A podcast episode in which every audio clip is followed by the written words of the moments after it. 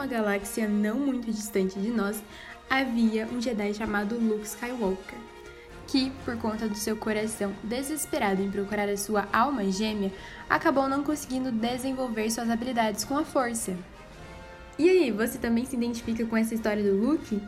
Oi, eu sou a Tainá. Eu sou a Júlia e esse é mais um podcast das Trilheiras do Espaço. E hoje a gente vai falar sobre um tema muito pedido lá no Instagram, que é sobre solteirice. E a gente vai falar, conversar um pouquinho sobre isso e dar algumas dicas de como viver essa fase da sua vida de forma plena. Se, assim como o Luke, você se sente desesperado ou você sente que você precisa urgentemente viver essa fase de relacionamento amoroso na sua vida e você acaba escolhendo atalhos para chegar mais perto, para chegar mais rápido nessa fase. Só que muitas vezes você acaba não percebendo que esses atalhos fazem você quebrar a cara e afastar as pessoas do seu lado.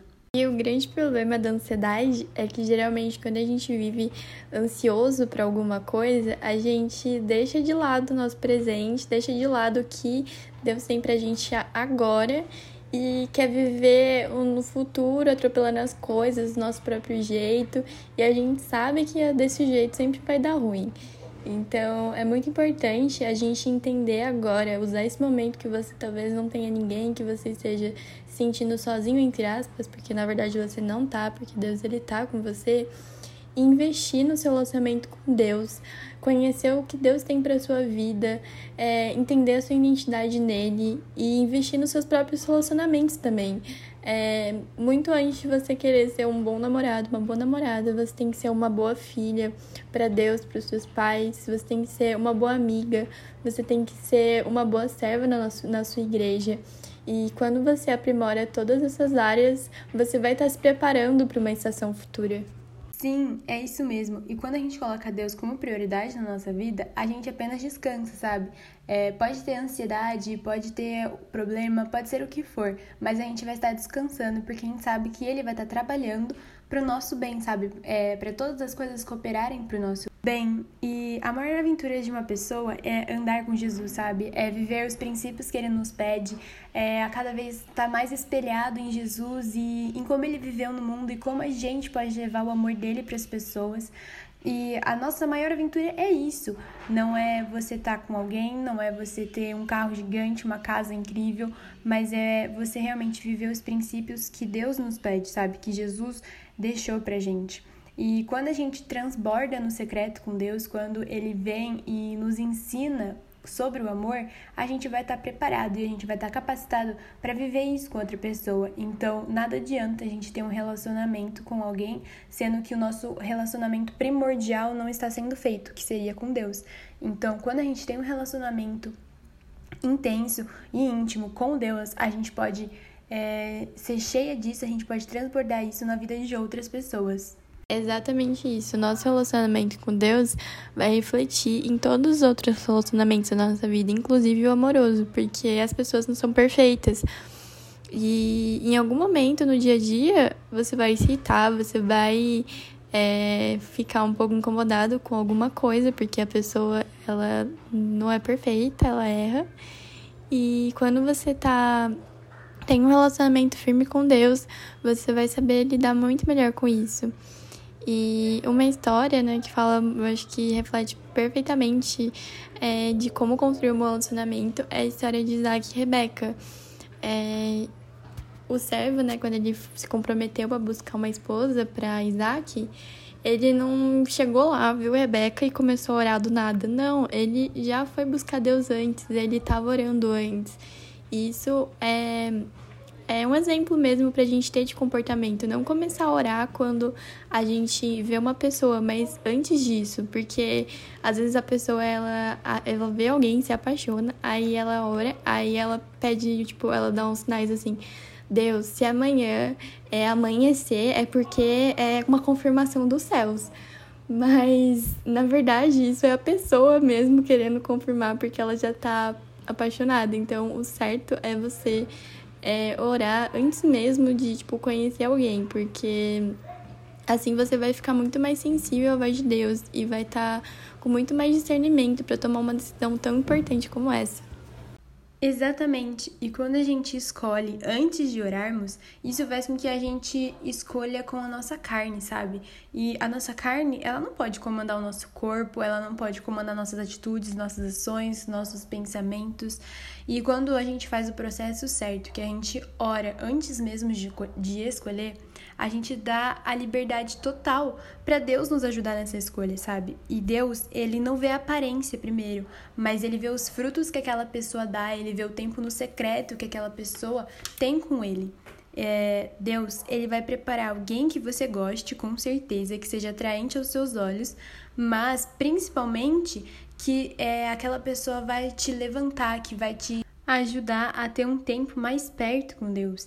E sim, Deus ele vai te enviar alguém que seja atraente aos teus olhos, mas isso não deve ser o primeiro, tipo, ou o mais importante critério da sua lista, mas sim a intimidade que aquela pessoa tem com Deus, sabe?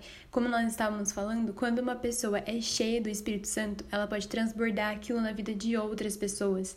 Então, quando você olha alguém, muito mais do que a aparência física, muito mais do que a beleza exterior, é a beleza interior, sabe? É os frutos que aquela pessoa tem, a intimidade que ela tem com Deus, que ela pode te ajudar a crescer cada vez mais e mais com Deus. Sim, e além de orar, a gente também precisa se posicionar. A Rebeca, ela não estava na casa dela à toa, sem fazer nada. Ela saiu da casa dela, ela foi até o poço, ela teve o coração generoso, ela teve o coração servo. E a gente precisa também se posicionar, a gente precisa se movimentar, a gente precisa começar a agir agora. É, às vezes a, a pessoa ela, ela fica tão presa, tipo, querer ter um relacionamento, que ela deixa de fazer certas coisas que Deus está chamando, sabe? Tipo, é, servir em algum ministério, assumir alguma posição de liderança na igreja por simplesmente achar que ela só vai conseguir fazer isso quando ela estiver com alguém, quando ela estiver com um relacionamento.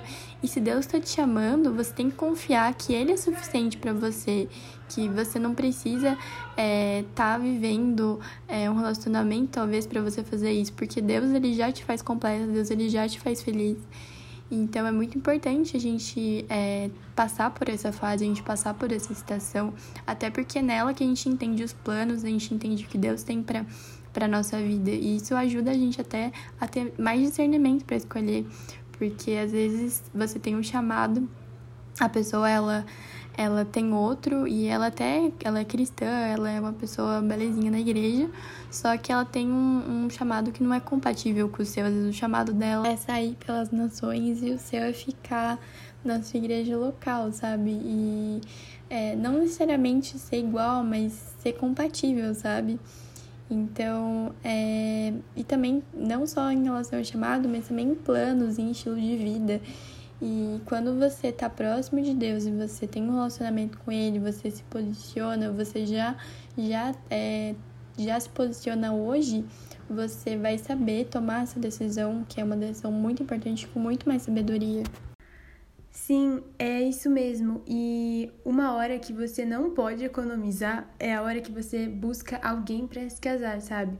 Deus, ele entende da responsabilidade que existe no casamento, porque é no casamento que você vai fazer uma transmissão de legado, é quando você entende o seu propósito e você vai passando de geração em geração. Então, isso é muito sobrenatural, isso é muito importante para a história de Jesus, para a história do cristianismo, sabe? Assim, para para continuarmos falando sobre o amor dele para as pessoas. Então, Deus ele sabe que o casamento, quando você está casando com uma pessoa, existe essa responsabilidade de dessa transmissão do legado. E por isso que ele quer que você escolha uma pessoa certa e uma pessoa íntegra na vontade dele. E tem uma frase que a gente gosta muito que fala que assim, Deus, ele não une pessoas, ele une propósitos.